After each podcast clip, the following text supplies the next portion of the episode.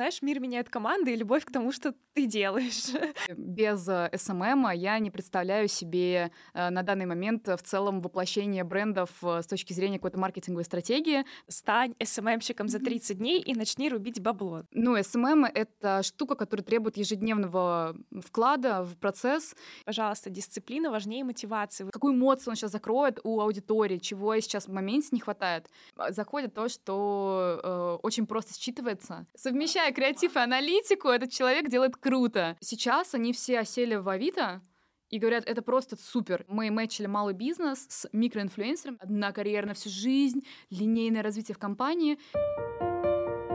Всем привет! С вами подкаст «Зумеры вышли в мир» его ведущая Вика. Это подкаст о медиареальности и о том, как поколение зумеров развивается в ней. В каждом выпуске говорим с молодыми, успешными и талантливыми специалистами в области рекламы, маркетинга и пиар о развитии карьеры, о трендах индустрии и нюансах работы. Тема этого выпуска — SMM и комьюнити менеджмент. Поговорим про продвижение бренда в социальных сетях, работу в стартапе, корпорации, про запуск собственного бизнеса и про то, какую роль во всем этом играют социальные сети. Сегодня у меня в гостях Настя Губанова. Настя, привет, спасибо большое, что пришла. Расскажи немного о себе, пожалуйста. Привет, Вик, спасибо, что пригласила. Очень приятно сегодня быть здесь.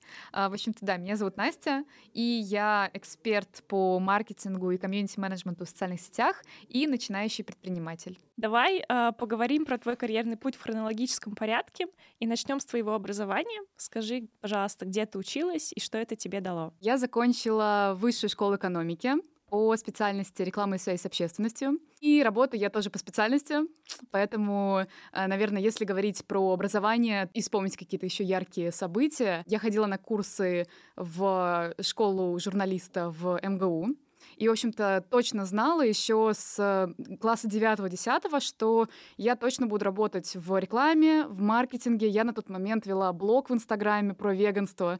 И, в общем-то, я точно знала, что все с рекламой мне по пути, и нужно пробовать себя в этой сфере. И, собственно, вот 4 года я отучилась. А, на данный момент нигде не учусь. Закончила в прошлом году как э, такую доп-квалификацию. Это э, бизнес-школу Сколково. Что тебе дало и высшее образование, и бизнес-школа Сколково? Потому что, знаешь, вот я листаю периодически Инстаграм, и вылезает вот это «Стань СММщиком за 30 дней и начни рубить бабло». Ужасные вещи сейчас говорю. Но как бы вот ты на это смотришь и думаешь, а может быть тебе и не нужен бак 4 года, и, или еще и магистратура, и вот этих вот курсов за 30 дней достаточно, чтобы пойти зарабатывать деньги. Слушай, ну, на мой взгляд, все зависит от цели конкретного человека. Если цель — это поднять бабло за 30 дней, э, ну, как бы работать с не знаю, с несколькими проектами так наколеночно, то в целом таких курсов э, может быть достаточно.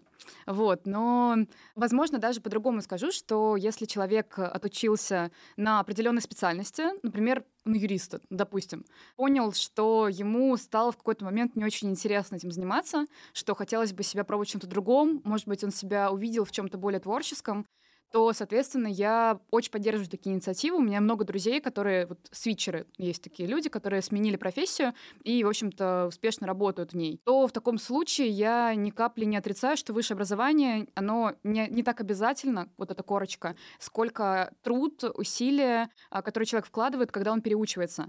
Э, то, что вот именно сами курсы не очень, может быть, э, релевантны, актуальны такие, это вот другой разговор. А то, что есть действительно классные, на мой взгляд, курсы, книги, а, может быть, даже наставники, которые работают уже непосредственно в компаниях или лично есть даже сервисы такие специальные, то вот этот путь, мне кажется, он такой более фундаментальный, что ли, для того, чтобы профессию освоить, и не требует там дополнительного образования. Вот. Но если говорить э, конкретно по мне, то для меня эти четыре года в университете, они так или иначе были очень значимы. Они сформировали полностью мой бэкграунд э, как специалиста.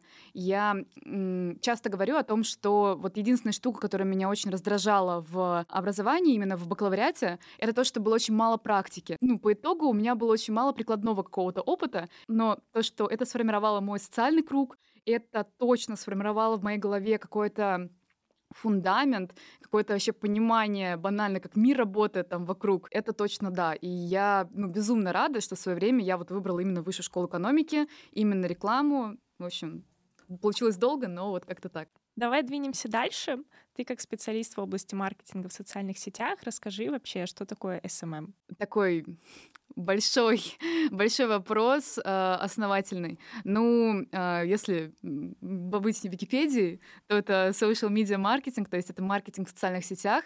Но, как по мне, SMM — это, наверное, образ бренда в медиамире, в интернете. И без SMM я не представляю себе э, на данный момент в целом воплощение брендов с точки зрения какой-то маркетинговой стратегии. То есть банально вот из там, моего личного опыта. А, мы с моим мужем ездили в Дагестан, и там, а, ну вот, есть куча шашлычных, куча таких кебабы, ну то есть вот такие вот маленькие локальные заведения, там банально кофейни какие-то, где варят кофе в турке. У них у всех, вот ты проезжаешь мимо, и ты видишь кучу билбордов а, с их инстаграмом. Вот конкретно этот э, кебаб, конкретно в этом месте адрес, и всегда есть инстаграм. И мне кажется, что, ну, я забыла немножко, что это запрещено на территории Российской Федерации. Мы ставим сноску, да, что... Да, но как бы Нельзя оно существует. Грамм. Нельзя грамм, да. Вот, но в любом случае, когда бренд э, коммуницирует с аудиторией в социальных сетях и делает это, ну, как мне кажется, аутентично, то это есть такой настоящий SMM, как по мне чем занимается СММщик? Вот, не знаю, там, ручками и не ручками, потому что, с одной стороны, ты можешь там посмотреть, знаешь, что какие-то бренды ведутся абсолютно на коленке, что-то становится виральным и взлетает, а какие-то бренды, не знаю, нанимают специальные СММ-агентства, которые им ведут соцсети, и вот как бы непонятен, знаешь, вот этот вот затраты э, конечному выхлопу. Вот чем занимается СММщик? Мне удалось поработать в качестве СММщика и как подрядчику, то есть я была подрядчиком. Я работала потом уже со стороны бренда, с агентством, с SMM-агентством. И вот сейчас в в самом бренде а, я работаю тоже так или иначе с SMM. Но так, чтобы вот я приходила конкретно на эту позицию, у меня такого не было. Наверное, тут важно понимать конкретный запрос бренда. Вот э, из, опять же, истории из моего личного опыта. Сейчас я работаю с комьюнити предпринимателей, и это ребята, владельцы малого и среднего бизнеса. Обычно это какие-то небольшие а, заведения, вот, например, груминг-салоны, кофейни, салоны красоты, студии и так далее. И ребята очень часто спрашивают контакты классных SMM-щиков, блогеров. И вот в их случаях СММщик — это человек, который делает рилс, и клипы. Это человек, который ведет ВКонтакте, человек, который э, делает так, чтобы их э, запрещенный Инстаграм не заглох uh-huh. сейчас в моменте. Это вот один, наверное, набор э, SMM-менеджера для конкретной группы людей. Второй набор э, SMM-менеджера — это вот такой, это не то что апгрейд, это просто разные, мне кажется. SMM-менеджер — это просто очень такой многофункциональный человек, и он пересобирается под конкретный запрос каждый раз. И вот второй момент — это когда SMM-менеджер, он придумывает стратегию, э, стратегию, как бренд э, освещает себя в социальных сетях, как он коммуницирует со своей аудиторией, как он, в принципе, ее находит, эту целевую аудиторию. Вот этот человек, который занимается маркетинговой стратегией, обдумывает все вот эти вопросы. А, второе — это человек, который настраивает рекламу, в том числе настраивает ее сейчас да, во ВКонтакте, в Телеграме, пробует, экспериментирует. Это вот подход, который ближе всего мне. Ну и, соответственно, это человек, который в купе с дизайнером придумывает какие-то нестандартные решения коммуникативные для того, чтобы выделиться, дифференцироваться среди других брендов в том же Инстаграме за этот разговор, в других социальных сетях. То есть вот это такой дизраптор, который с помощью своей креативности и при этом какой-то аналитичности. Совмещая креатив и аналитику, этот человек делает круто. И таким образом бренд узнают и как-то дифференцируют среди остальных. Вот ты сказала, что как бы, чтобы быть СММщиком, надо обладать и креативом, и какими-то аналитическими скиллами. Может быть, есть что-то еще, что должно быть у человека, если он хочет развиваться в этой сфере и быть успешным? Одно из основных — это структурность, то есть структурный подход. Ну, SMM — это штука, которая требует ежедневного вклада в процесс, и ты каждый день должен придумывать, ты каждый день должен выкладывать. Даже если выкладывает кто-то другой, ты все равно каждый день находишься в процессе разработки разработки идей. И тут вот очень классный момент, когда один из моих самых первых проектов, который я сама создала, и впоследствии благодаря этому проекту я работала с Яндексом, я тогда создала на самоизоляции телеграм-канал, который назывался «Альтернатива», и я что-то так, ну, не каждый день что-то туда выкладывала, и в какой-то момент э, мой муж, он подошел ко мне и сказал, почему ты не делаешь каждый день посты? Ну, то есть, почему ты делаешь это по настроению? И я тогда так призадумалась, я училась на втором курсе института, И я такая, а реально, почему я каждый день не вкл... ну, что-то не выкладываю, почему э, это зависит от моего настроения? То есть вот я считаю, что классный самый-менеджер — это тот человек, который умеет свое настроение усмирить и каждый день что-то классно делать. То есть э, когда нету вот этого ресурса на придумку чего-то, то можно там посмотреть другие идеи, других людей, насмотренность, да, вот это развивать тренд-вотчинг, заниматься им. Можно посмотреть, подумать над форматами другими, какие, что еще можно сделать. То есть даже в том же Телеграме, помимо текстов, сейчас можно сделать кучу всего интересного, прикольного, то есть там монтировать видеокружочки, записывать голосовые и так далее. Вот, то есть, на мой взгляд, базовые это три вещи. Это креативность, это умение в аналитику, минимальные, достаточно минимальных, но еще лучше, если там есть какое-то углубление в сферу. И третье — это вот как раз структурный подход. Есть еще четвертое, опциональное, то, что лично я использую в своей деятельности, это какой-то продуктовый подход, а именно ты рассматриваешь соцсеть, которую ты продвигаешь как продукт, полноценный, и ты итеративно его улучшаешь, то есть используешь э, разные фреймворки, например, Jobs to be done. Это классный фреймворк, который пришел, в общем-то, из направления продукт менеджмента. И вот с его помощью ты постоянно задаешь себе какие-то вопросы, какую задачу решает данный аккаунт, какую задачу решает конкретный пост. Вот в моем случае, когда я придумываю какие-то виральные посты, я ориентируюсь на этот подход. Какую эмоцию он сейчас закроет у аудитории, чего сейчас в моменте не хватает. И вот, наверное, эта штука мне, ну, конкретно мне работе очень помогает. Вот. Очень клево, ты когда говорила про то, что надо быть последовательным и делать там каждый день, но по чуть-чуть, я вспомнила, я когда к ЕГЭ готовилась, преподаватель курсов, нативная реклама курсов люди, говорил, типа, запомните, пожалуйста, дисциплина важнее мотивации. Вы mm-hmm. все хотите поступить в топовые вузы, а вот это там выиграть Олимпиаду, затащить Всерос, сдать ЕГЭ на 100 баллов, но этого недостаточно, чтобы это получить, поэтому mm-hmm. каждый день, пожалуйста, вот у вас есть э, решу ЕГЭ, сдам ГИА, вперед. И это, мне до сих пор это помогает. Вот эта дисциплина важнее мотивации. Ну, я просто не представляю, что такое дисциплина, когда ты учишься там в 10-11 классе, когда, ну, тебе банально просто лень, лень заниматься вот э, этими ЕГЭ, и как, э, откуда была мотивация эту дисциплину прививать? Мне кажется, когда ты смотришь, сколько стоит год обучения в вышке, а ты хочешь только вышку, ты такой, ага. У нас был даже паблик, по-моему, сколько-то там тысяч в год на рекламе за.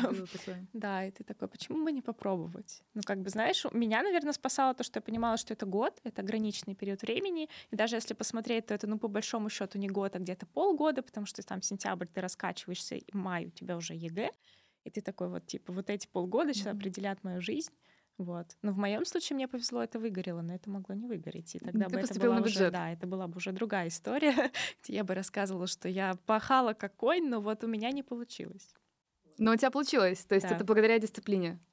По большей части да, но как бы я, знаешь, это может прозвучать как обесценивание чего-то, но я правда верю в то, что везение и удача, она играет роль. Она не определяющая, но без нее могло бы не получиться. Мне, конечно, везло. Классный подход. Да. Вот, двигаемся дальше. Снова возвращаемся к нельзяграму. Расскажи про тренды современного SMM, особенно после того, как Инстаграм покинул территорию России, куда вообще SMM повернул. Если мы говорим конкретно про нельзяграм, мне кажется, просто на нем сейчас не все ограничиваются, тем более многие бренды, в том числе и компании, в которой я работаю, они покинули нельзяграм, потому а что... давай, в принципе, про все площадки для угу. продвижения Давай, да. Такой, мне нравится, даже с таким контекстом мне чуть попроще сейчас будет работать. А, если говорить про Инстаграм, а, то, соответственно, на мой взгляд, сейчас заходят рилзы, как бы кто, ну, не противился, это больно, да, монтировать больно, но это та штука, которая сейчас дает виральный охват, и это та штука, которую нужно делать, если бренд остается, то нужно, не знаю, пройти хороший курс, потом про, про то, как снимать и монтировать видео. Не обязательно вот есть куча курсов по рилсмейкингу, пожалуйста, нет, э, не обязательно. Достаточно просто пройти какой-то хороший курс. Есть даже классные платформы зарубежные или банально на Курсере даже есть э, такие похожие штуки, в Google Академии есть, которые могут доступно рассказать, что нужно для того, чтобы снять классное видео. Банально свет, как там микрофон и вот это все. Если это есть, то уже полдела. Сейчас, э, мне кажется, запрещенная соцсеть делает все возможное для того, чтобы людям было проще монтировать видео. Есть шаблоны, mm-hmm. в которые просто достаточно видео ставить, все великолепное. И если добавить несколько хэштегов, то э, действительно продвигает социальная сеть э, самостоятельно э- эти видео. И, ну, я считаю, что на данный момент это первостепенно, так как таргетированной рекламы нет, а на этом жили многие бизнесы, на этом жили многие блогеры в запрещенной соцсети. Вот, то Reels или умри, как говорится. Второй момент — это хэштеги. Многие думают, что это какой-то кринж, э, ну, типа, использовать хэштеги, но, ну, лично я их использую, и они приносят мне, ну, намного больше охват, чем э, мои друзья, которые подписаны в Инстаграме, потому что банально они попадают в мои посты, попадают в рекомендации, посты, там, аккаунтов, с которыми я работаю тоже, и вот это важно. И если мы говорим просто про общую картинку, конкретно, да, вот э, заканчивая блок э, запрещенной со- соцсети, то, ну, визуал решает тоже во многом.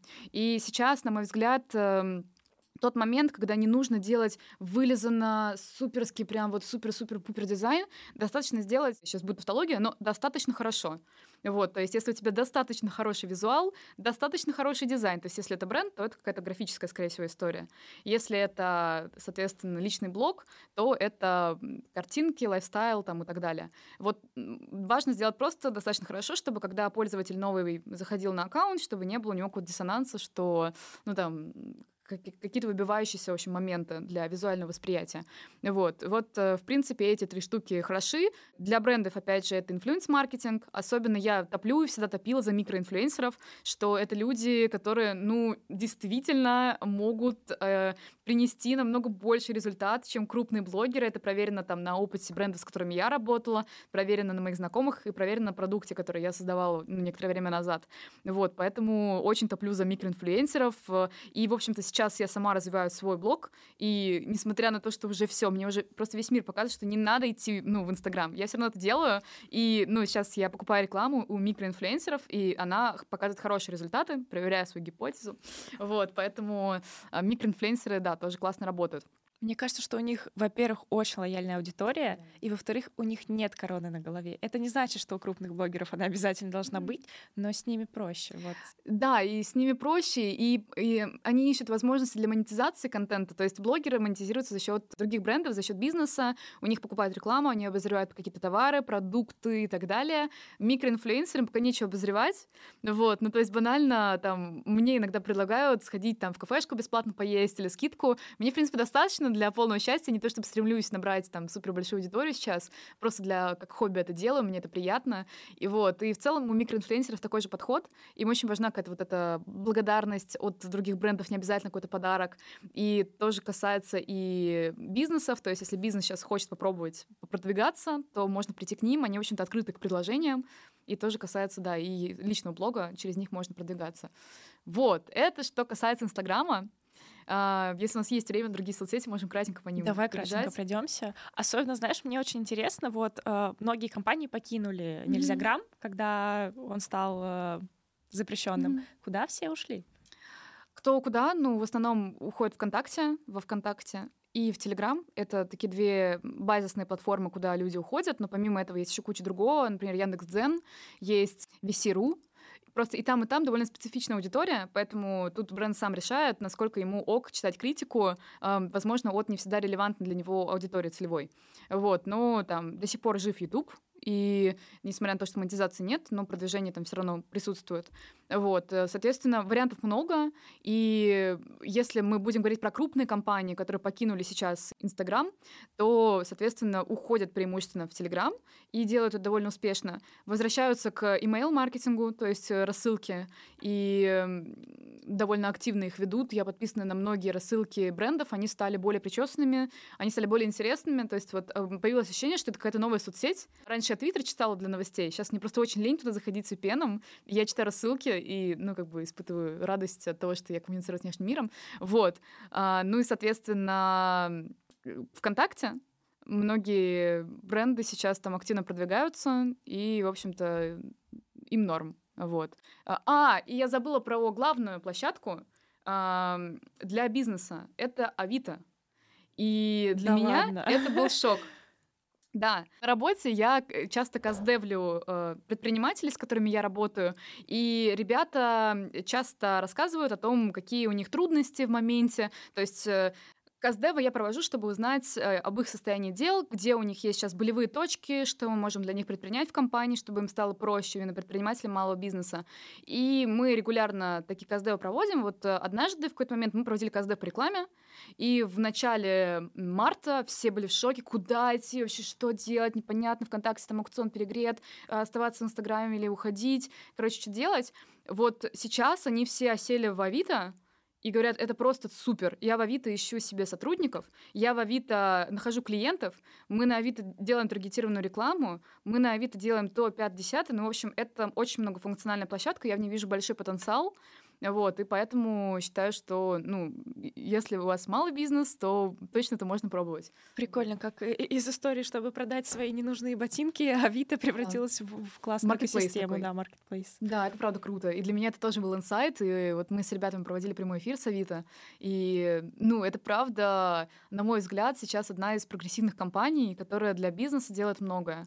И если вот мы говорим про, там, про то, куда э, все ушли компании, то кто-то вот э, остановился на уровне Авито. Понятно, что это не очень масштабируемая история, то есть это для поддержания скорее какого-то своего темпа жизни. Вот. Но оставшиеся развивают ВКонтакте, Телеграм и какие-то второстепенные штуки, если на это хватает времени. Давай двинемся дальше и поговорим про твою карьеру в Career Space. Угу. Расскажи, пожалуйста, кратко вообще, что это для тех, кто не знает, и про то, чем тебя привлекла эта компания, небольшой стартап российский. Угу.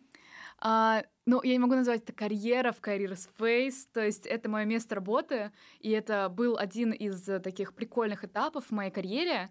Моя карьера там началась, на самом деле, нам, за много до этого, вот, но одна из таких ярких точек, э, проект, с которым мне очень нравилось работать, я до сих пор его очень сильно люблю и читаю каждый день, это Career Space, это сервис рекомендаций вакансий, и, соответственно, ребята делают классный инновационный продукт для молодых специалистов, для не очень молодых специалистов, а, рекомендуя им а, вакансии, которые подходят под их опыт работы, под их запросы и так далее. Вот, соответственно, а, на тот момент, когда я искала работу, я заканчивала институт. Я еще не закончила, но я уже заканчивала на тот момент. Я работала в Mail.ru Group, он тогда еще назывался Mail.ru Group, а не ВК, как сейчас. И я точно понимала, я работала с очень тяжелым технологическим продуктом, который назывался Mail.ru Cloud Solutions. Э, это облако для хранения бизнеса. В общем, мне было тяжело работать с такими специфическими терминами, вообще, в принципе, с такой девелоперской тематикой в, в моменте тогда.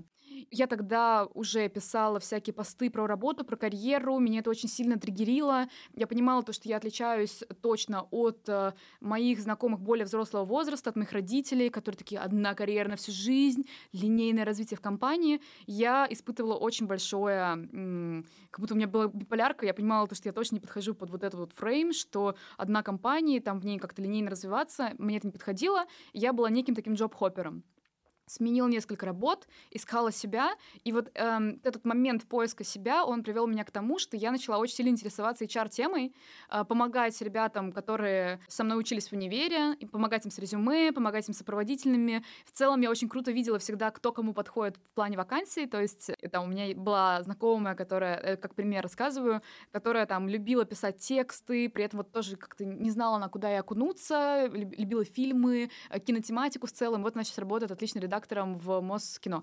Вот, ну, в общем, мне всегда казалось, что у меня классно получается видеть э, людей, как-то им помогать в развитии, в их персональном, и я хотела бы попасть в какой-то HR-проект, и я с несколькими уже поработала э, на тот момент, и увидела вакансию, которую мой друг, э, в общем-то, скинул, и написал, что там мы ищем звезду, SMM-звезду, давай к нам. И вот он мне скинул эту вакансию, я посмотрела, мне очень понравилось, я про сам ресурс не знала, то есть э, я в курсе была, что есть какая-то коллаборация у вышки с Career Space, но не знала про то вообще, что это, для чего это, там, не искала там я вакансии, у меня не было необходимости в этом. Вот. Но увидев сайт, э, увидев вакансии, которые там публикуются, э, и в целом увидев э, задачу, я тогда пришла пиар-менеджером. Им нужен был пиар-менеджер.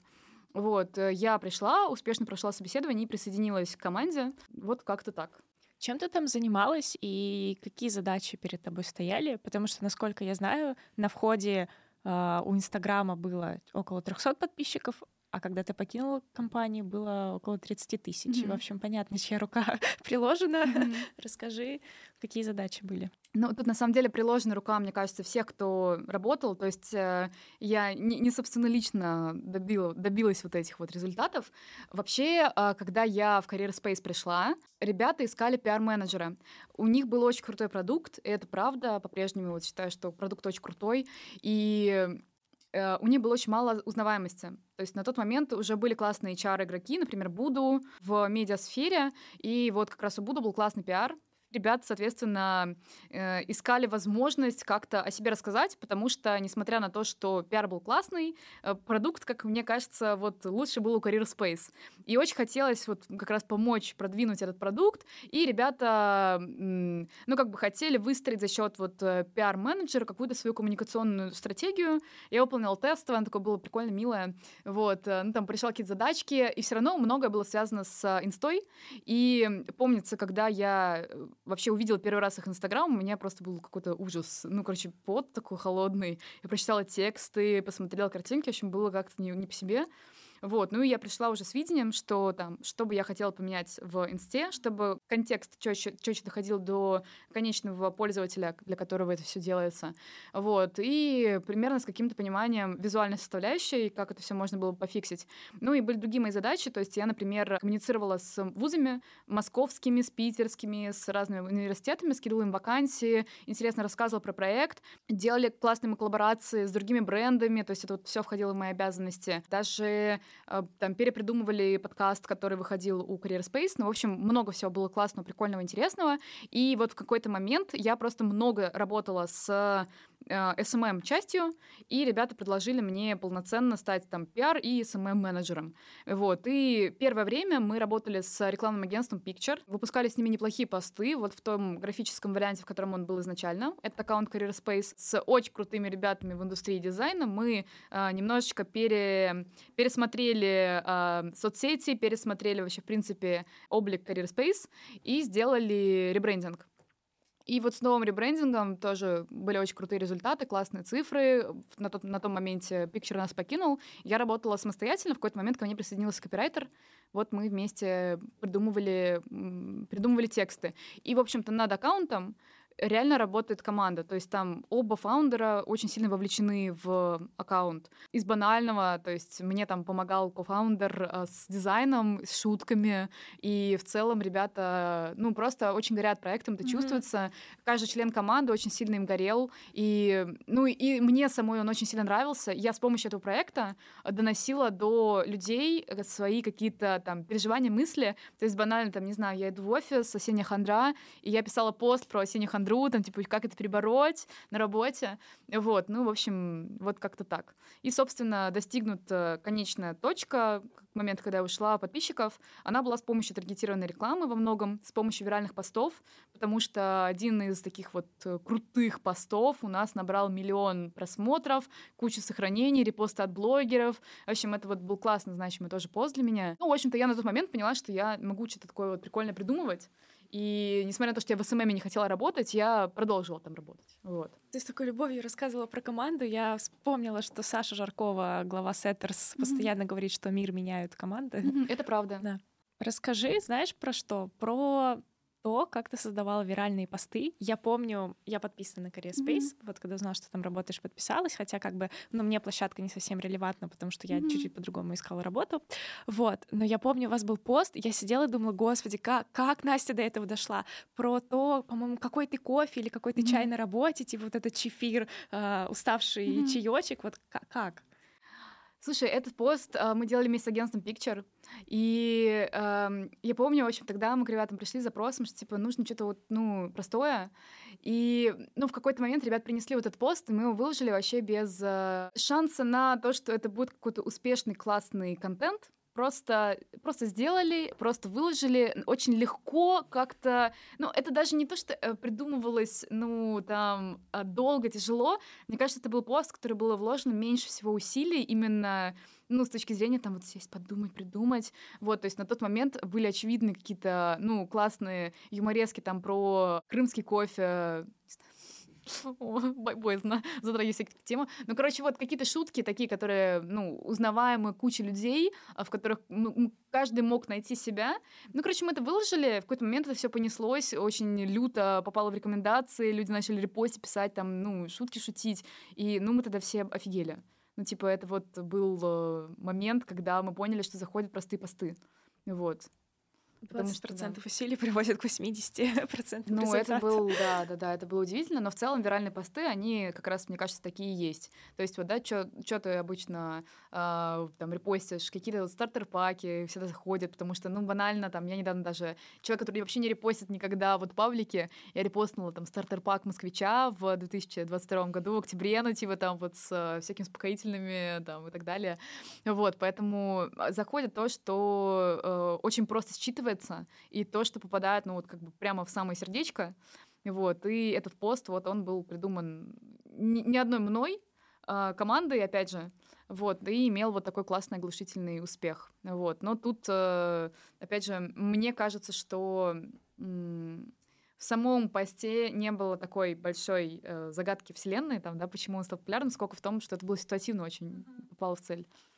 Давай двинемся дальше, перейдем к Сколково. Расскажи да. вообще про эту главу твоей жизни и самое главное про стартап, который вы там запустили, и, и, и про то, какую роль социальные сети играли в этом стартапе. Угу. А, я, наверное, еще начну чуть-чуть издалека, с момента, когда я вообще свою карьеру начинала строить. То есть не начинала, а продолжала.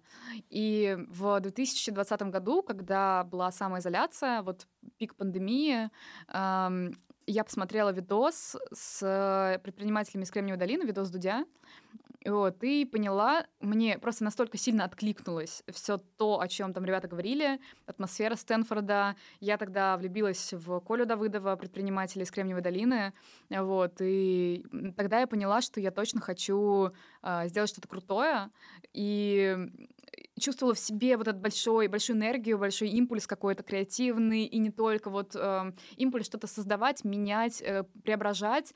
И вот мой муж тоже всегда очень сильно верил в меня в этом смысле. Он всегда там под бочком сидел и говорил, что да не надо тебе идти в компанию работать, да уходи из своей компании, иди делай свое. И там ты точно мир изменишь. И все это мне придавало уверенности большой в то, что я правда что-то могу сделать. И тогда я пошла работать в стартап. Э, в свой первый стартап. Это был стартап, который находился в Кремниевой долине. А, есть такой сайт Green Вот. Собственно, это был первый проект, с которым я работала полноценно как со стартапом, тоже из HR-тематики. В общем-то, это было вообще первое, с чего началось мое погружение в HR-тематику. Вот. Я поработала с Green и с помощью Green я работала с несколькими проектами. А, как удаленно, удаленно, но при этом э, проекты, с которыми я работала, находились в Америке. И вот тогда я точно осознала, что стартапы это про меня, потому что мне очень нравится движ, очень нравится постоянный вызов, постоянно что-то вот как-то вот где-то что-то делать, проверять гипотезы. И это все было немножко так вот по-детски, э, вот это моя работа. Я тогда работала как раз контент-менеджером, SMM-менеджером, в общем, кем угодно менеджером. Э, все, что было связано так или иначе с маркетингом, но в социальных сетях. Вот. И поработав в стартапах тогда, я поняла, что хочу быть не с той стороны, э, провода с разницей в 10 часов времени, а хочу быть вот там, очень хочу, и эта мечта, она до сих пор во мне живет. Не обязательно там, да, в Кремниевой долине может быть, но вот очень хочу быть среди стартап-кластеров, находиться, чтобы мой, моя компания была там где-то.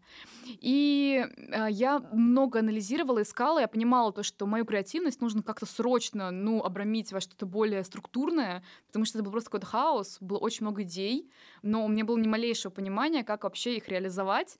То есть я там, опять же, делала всякие медиапроекты в соцсетях, их продавала даже, было такое. Но мне хотелось чего-то более весомого. В общем, хотелось стартап.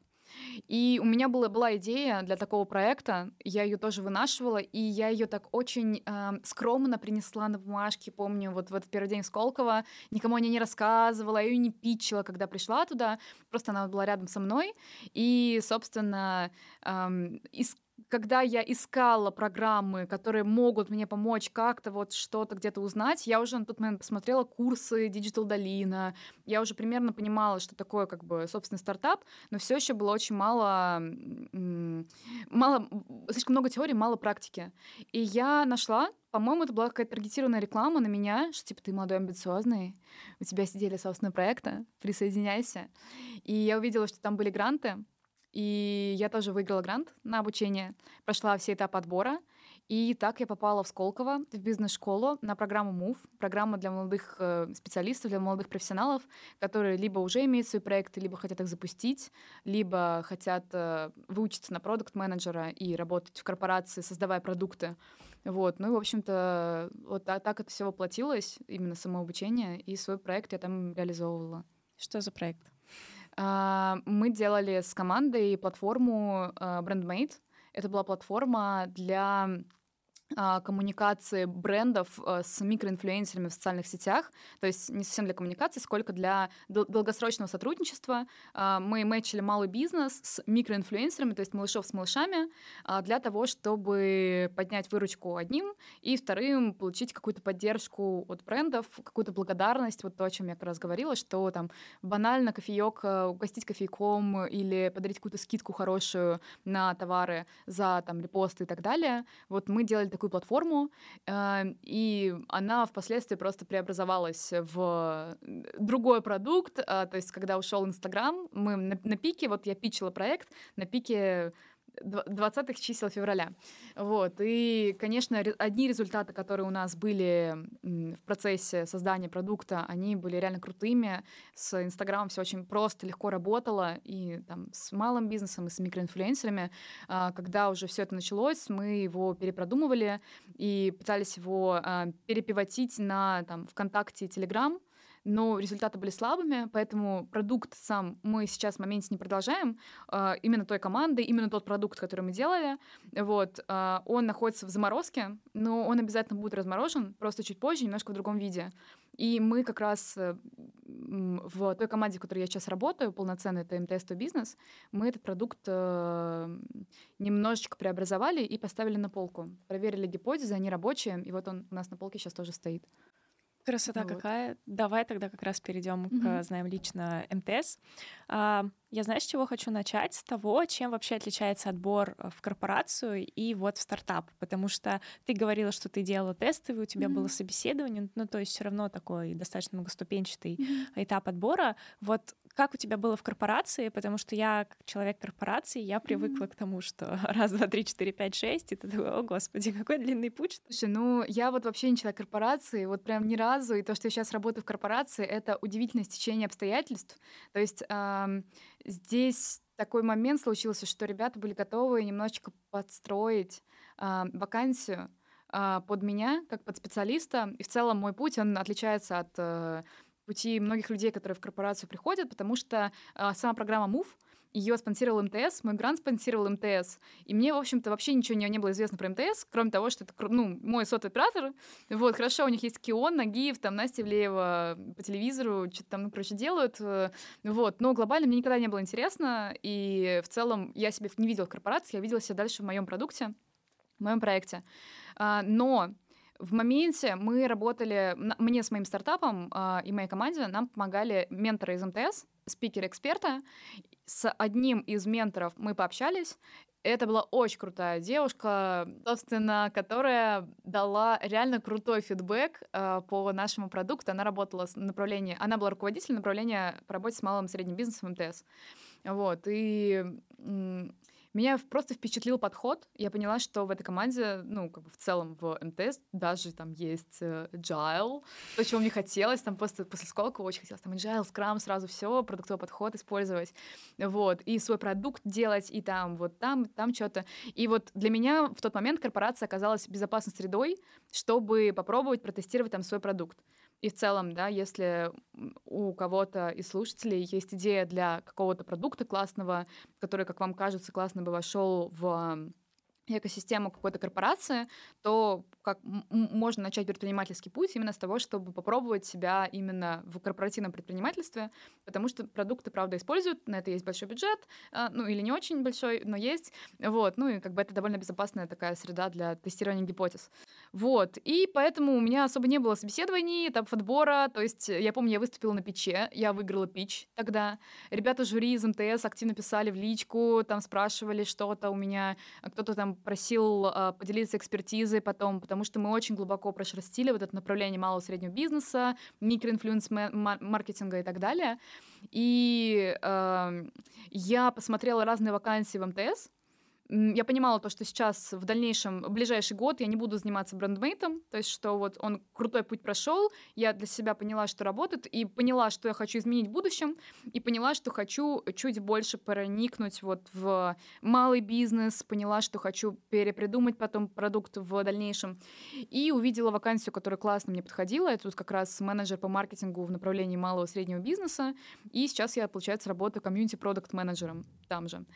И Uh, у меня было одно собеседование, это было собеседование напрямую с моей руководительницей, и, ну, это было 10 минут, это был, помню, созвон 10 минут, но уже после рабочего дня, и все такие в шоке, там, что-то уже уставшие, вот, ну, мы как-то поговорили и поняли, что это матч, и, в общем-то, я вот таким легким взмахом пера попала в МТС. Чем ты там сейчас занимаешься?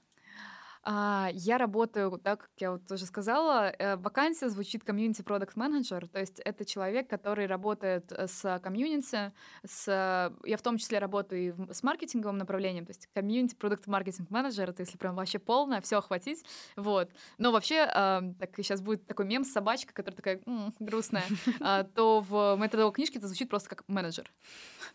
Вот. Менеджер чего угодно. Просто менеджер, да.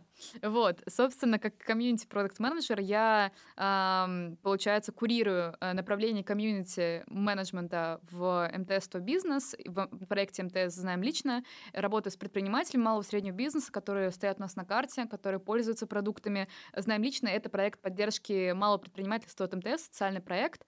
Вот. Собственно, мы в сообществе внедряем какие-то продукты полезные для предпринимателей. То есть сейчас в целом из, изначально одна была гипотеза у проекта «Знаем лично», что там круто карта, вот есть карта для работы с малым бизнесом, куда будут заходить пользователи, видеть там свои любимые заведения, искать, строить маршруты. И в моменте мы поняли, что эта карта, она меньший инструмент помощи для предпринимателей, сколько само сообщество. И вот как раз там люди находят друг друга, помогают сейчас поставщиками, с арендой помещений, мэчатся, коллаборируют, и вот для них мы делаем какие-то продукты, внедряем, боты, сервисы там и так далее, каздевим, и это то, чем я занимаюсь, и параллельно с этим курирую медиа наши в социальных сетях, в частности, это вот как раз канал Ой Бизнес, который тоже вот веду по работе. Расскажи, может быть, про какую-то самую любимую, не знаю, коллаборацию или проект, который вы делали в рамках «Знаем лично». Коллабораций было много. А, мне кажется, самые любимые, э, вот э, если не говорить да, про именно коллаборации, я безумно люблю смотреть, какие у нас в итоге получаются посты с предпринимателями, с бизнесами. То есть банально я иду по Москве, я везде вижу эти наклеечки «Знаем лично». Вот это для меня лучшая коллаборация, это тоже коллаборация глобального проекта с бизнесом. И вот это, это моя мотивация вообще дальше работать. Я понимаю, вижу, что там людям нравится проект, что на моих любимых кофейнях висит эта вот э, наклеечка, что ребята нам дают интервью. Вот скоро выходит подкаст а, у нас с владельцем Суперметалла, вот, ну то есть вот такие коллаборации мне нравятся больше всего, когда я напрямую взаимодействую с предпринимателями, узнаю, спрашиваю интервью, банально, да, там езжу отдыхать в дачу, и при этом я знаю владельцев, мы с ними общались, и вот, наверное, такие вот штуки. У тебя так глаза горят, когда ты об этом рассказываешь. Вот знаешь, мир меняет команды и любовь к тому, что ты делаешь. А ты знаешь, у меня такой подход, мне кажется, к работе. Я просто большой амбассадор эм, компаний, в которых я работаю, и проектов, в которых я работаю. И это моя главная, мне кажется, мой главный трафарет выбора вакансии и вот будущей работы. Я понимаю, что если мне нравится проект, если я вот готова о нем рассказывать, если готова там вообще везде там продвигать э, вот как-то вот, вот так, то точно матч. И вот даже там на перспективу я думаю, где где бы я поработала еще, хотела бы я выбираю только те продукты, с которыми я сама пользуюсь, с которыми я как-то связана, вот только так. И поэтому, мне кажется, получается как-то как делать круто. Вот у меня такая же история, так что очень тебя в этом поддерживаю. Не смогла бы работать с тем, чем не пользуюсь лично или к чему не лежит душа. Круто, что э, вовремя все это понимаем, осознаваем, потому что многие люди, они в какой-то момент, ну, как просыпаются и понимают то, что им не нравится а, момент, в котором вот они сейчас находятся, это место, это работа, и круто, что, ну, как бы ты для себя это осознала. Расскажи, вот зачем надо идти в стартап, а зачем в корпорацию? Хороший вопрос. А, потому что э, нужно точно идти за разным и туда, и обратно. И мне кажется, это во многом даже зависит от конкретного человека в конкретный период времени. А, то есть вот я точно понимаю то, что когда я училась в универе там на втором-четвертых а, курсах, даже потом и следующий год после универа, а, мне супер подходили стартапы да и сейчас, на самом деле, подходит по темпераменту мне стартапы. Но тогда было так много энергии и так мало опыта, очень хотелось научиться, и вот стартап — это классная площадка, чтобы себя попробовать в разном. То есть понять, что, с чем тебе там придется работать потом в будущем, а, ручками делать много разного, а, возможно, в какой... И ты, ты очень быстро растешь в стартапе, то есть ты, да, там себя попробовал в разных направлениях, потому что а, часто, когда стартап на начальной стадии, все делают все. И да, есть какое-то разделение обязанностей, но ты как бы все равно подключаешься к задачам и к разным. И я там помню, что банально... Вот я работала в стартапе, тоже как раз стартап Кремниевой долины. Ребята делали а, программинг Академии in Silicon Valley, собственно, назывался. Это школа программирования для русскоязычной аудитории в США. И тогда, я помню, в какой-то момент а, был сезон заявок, и мне, меня поставили на колл-центр, я там маркетолог, работала в колл-центре, и там принимала заявки, обрабатывала и так далее. То есть вот, ну, все равно бывают моменты, когда ты кого-то где-то подменяешь. И вот, да, стартап — это классная среда, чтобы быстро вырасти, чтобы протестировать быстро а, разные сферы деятельности, понять, что ближе всего тебе. И, на мой взгляд, это очень крутая а, школа роста личностного, профессионального, любого, потому что часто ты работаешь напрямую с фаундером, и вот э, если тебе повезет, то фаундер будет тем человеком, который будет тебя наставлять, менторить, э, показывать что-то. Мне с этим, к сожалению, не всегда везло, не везло. Вот, но э, многим везет. И я знаю, да, там много людей, которым действительно этот тот опыт работы в стартапе, он для них стал вот основной точкой вообще их карьерного маршрута. Вот. А корпорация, на мой взгляд, это, опять же, все очень зависит от отдела, от компании, от э, продукта банально, потому что даже вот в моей компании, работаю в МТС, э, у нас очень сильно отличается темп работы от э, других отделов именно в моем отделе. Вот. Э, банально там мы, когда пересекаемся где-то на кофе-брейке, э, я просто вижу, насколько другой mindset у ребят из других отделов. В общем, все очень сильно зависит э, от ситуации. Но, на мой взгляд, корпорация это более стабильная среда, потому что работа в стартапе, ты все равно где-то вот интуитивно вот, есть такое ощущение, что типа, ну вот либо выстрелит, либо не выстрелит это всегда немножечко такая вот эм, э, ты сидишь на стуле, но он на иголочках. И вот мне в целом нравится такой образ жизни. То есть я люблю на иголках посидеть, мне интересно от этого. Но все равно нет вот этого спокойствия. В корпорации спокойствие в целом есть, и ты можешь вот этот свой ритм выстроить более а, спокойно. Ты в целом знаешь, что тебя ждет, а, ты в целом а, больше уверен в завтрашнем дне, ты знаешь, какая у тебя зарплата, что она приходит два раза в месяц. И в целом для тех, кто хочет... А, ну, на мой взгляд, как-то немножко устаканить свои там дела, бытовые, жизненные и так далее, корпорация подойдет больше. Есть большие плюсы того, что в корпорации есть бюджеты, в стартапах они обычно маленькие. Можно хорошо там разогнаться, посмотреть. Много отделов, много специалистов, большая группа помощи, поддержки. Есть э, ребята, коллеги, которые точно так же помогают с ростом. То есть э, обычно есть какой-то ментор и у тебя есть команда. Вот это вот очень важно. Тут ты работаешь один, и ты отвечаешь за все, за, за свой отдел сам, ну, глобально. Ты как бы head of себя. Вот. Там каждый head своего направления, вот, и ты как бы отвечаешь за, за весь отдел. Тут ты работаешь в команде, и ты понимаешь, что ты можешь как бы положиться на других людей. Это тоже очень важно и ценно. И тут мне кажется просто, что я очень подустала в какой-то момент вот от этой постоянной гонки, от токсичной продуктивности в стартапах, э, часто там бывает, к сожалению, э, устала немножко вот, да, от э, своего такого первого предпринимательского опыта, потому что, ну, это было очень плотное путешествие, целый год этим занималась, еще параллельно работала, и, ну, я подвыдохлась. И я понимала, что вот сейчас корпорация — это то, что мне нужно, и я очень хочу просто немножечко устаканить вообще свою рутину бытовую.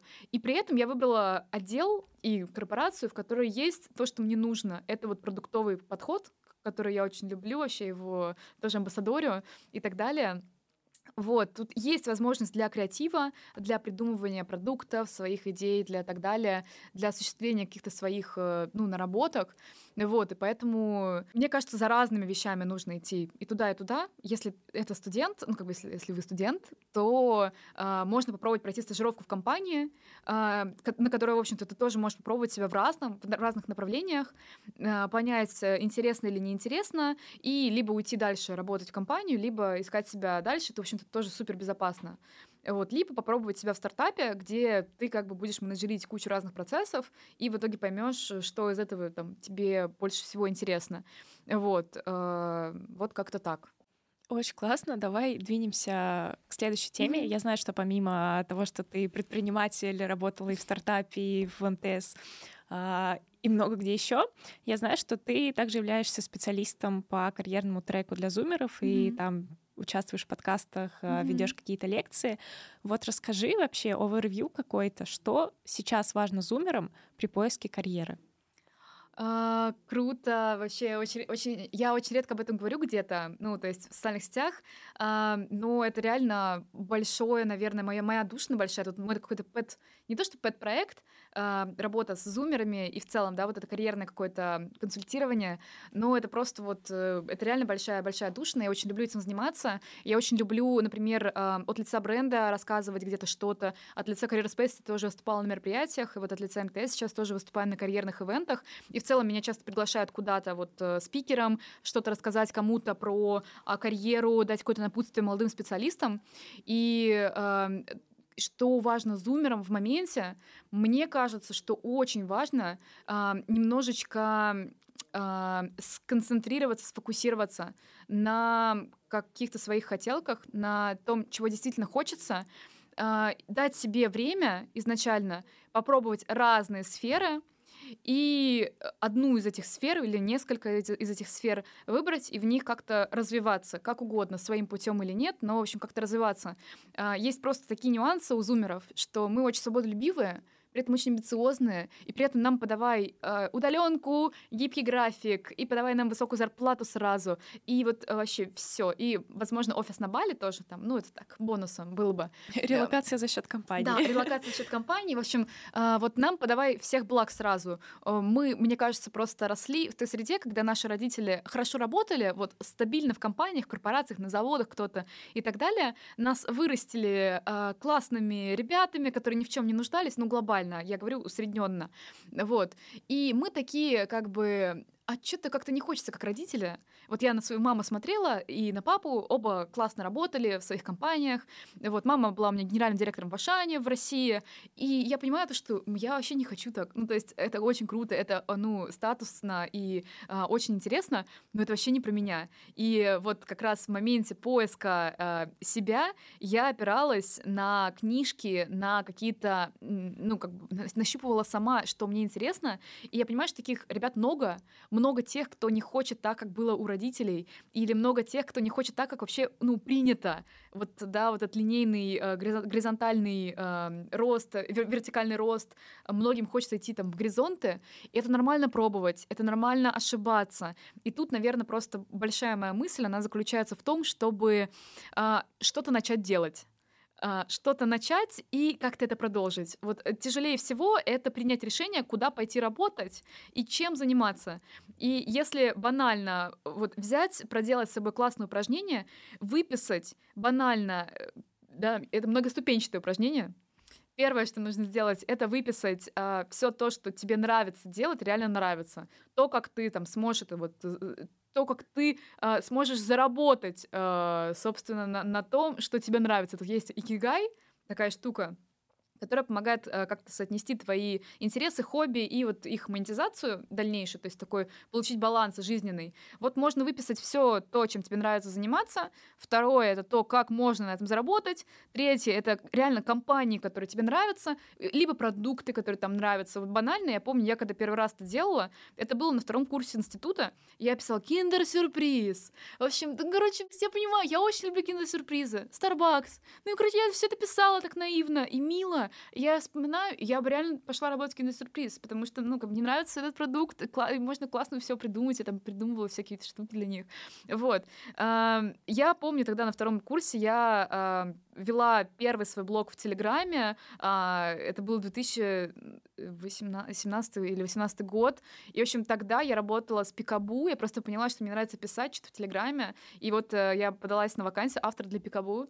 И, ну, банально, вот я пробовала. Я просто пробовала, нащупывала, я, ну, искала, откликалась вообще на все, что можно. И в конечном итоге это привело меня в ту точку, в которой я сейчас. И поэтому вот просто большой совет — это нащупывать, искать, делать с собой какие-то упражнения, отвечать себе на вопросы, рефлексировать и не бояться, не бояться ошибок. Они у всех есть, э, просто мы их тщательно скрываем, вот, но они есть у всех, и как бы эм, дайте себе возможность ошибаться и пробовать, особенно в студенческое время, когда, ну, безопасно реально это делать. Вот, пробовать стажировки, пробовать работу в стартапах, пробовать работу в компаниях, это нормально, как бы даже дать себе время немножечко вот поскакать с работы на работу, э, когда это безопасно делать, вот. Что надо делать работодателям? На что им надо обращать внимание, когда они хантят зумеров? Ой, это мой любимый вопрос. Я вот прям помню, вот опять же, на курсе третьем я прям хотела задизраптить рынок работодателей, HR-бренд, сделать так, чтобы просто, ну, все вакансии были под зумеров сделаны в какой-то момент, но это не работает так, потому что э, крупные работодатели, они, у них есть свои устаканенные принципы, они от них не очень хотят уходить, но, на мой взгляд, э, нужно просто слышать э, ту целевую аудиторию э, молодых сотрудников, которые приходят, и по возможности дать им условия для того, чтобы раскрыть как-то свой потенциал. То есть, э, да, там, в моих идеальных мечтах, конечно, это какие-то классные вакансии, ну, типа банальный текст вакансий, который отличается от, э, там, корпоративный ДМС, вот это вот все. первого дня работы. Пер... Ну, кстати, это важно. это важно. Вот сейчас в моменте, понимаешь, это важно. Но когда я училась там на... Когда я училась в институте, мне вообще ДМС просто был в барабану. Мне хотелось... Мне хотелось драйва, хотелось вот энергии, свободы, там чего-то такого. И вот я пришла работать в свою первую корпорацию, и что-то как-то меня быстро это осадило, что такого не было, того, о чем я хотела.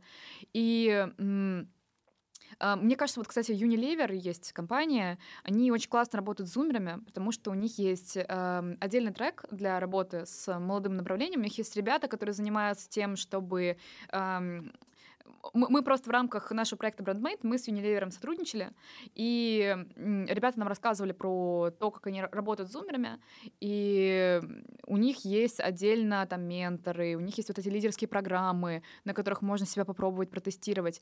И я считаю, что это уже большой шаг в направлении к работе с зумерами. Вот эти программы, какие-то, ну, условно, тестовый период, когда ты можешь попробовать, и вот мне кажется, это завлекает. Но, конечно, нужно отталкиваться отдельно от э, потребностей, от запроса конкретного зумера и конкретной компании, как они вообще могут смычиться или нет. Вот, но в целом такие программы, где там ты понимаешь, что твоя аудитория, э, то, то, на кого ты эту программу делаешь, что как раз те молодые амбициозные ребята, на которых стригерит такой месседж, и есть реально классный обучающий какой-то трек, потому что после универов мы приходим, мы ничего не умеем, и это проблема. То есть, когда я уже работала несколько лет, у меня мои одногруппники некоторые искали первую работу свою. И я на них смотрела и думала, блин, ребят, но это проблема, на самом деле, не всегда ну, людей, не всегда студентов, сколько, на мой взгляд, вообще организация всего процесса. Как вот из, из учебы перетекаешь на работу. И очень круто, когда работодатель берет на себя немножечко эту вот задачу провести немножечко тебя вот, с, вот под ручку и показать, как все устроено. Классная адаптация. И плюс какие-то штуки, которые там для тебя важны. Это какой-то гибкий график, если это есть, есть такая возможность. Под, гиб, под гибким графиком я подразумеваю не работу с 10 до 2 э, дня, а ну, возможность как-то выстраивать свой день таким образом, чтобы успеть и поработать свои 8 часов, но делать это, например, так, как удобно. Гибридный там рабочий день э, и так далее далее. То есть вот у меня в компании это есть, я это очень люблю, ценю, и как представитель зумеров могу сказать, что Класс. Вот, а, подходит. Ну, это какая-то, мне кажется, командная, в том числе э, командная штука, когда есть какая-то корп-культура, корп-среда, какие-то ценности корпоративные, которые помогают зумерам а, влиться в коллектив, а, себя в нем как-то проявить, показать. Да банально, блин, мерч уже круто. Ну, то есть я помню, я приходила на работу, мне там выдали шопер, э, тапочки, э, печеньку с предсказанием, я была счастлива. Это, это, это, это приятно просто. Вот, ну, хочется себя идентифицировать с компанией. Зумером, мне кажется, это особенно важно, потому что мы очень хватаемся за смыслы какие-то и пытаемся нащупать, что нам интересно, что нам нравится. И, блин, мерч работает. Вот, там, ну, проявите какую-то заботу, короче, о зумерах, и все будет круто. Спасибо тебе огромное. Давай заканчивать. Я была очень рада тебя видеть, слышать. И вообще, спасибо, что пришла. Вик, спасибо, что позвала. Было очень интересно. И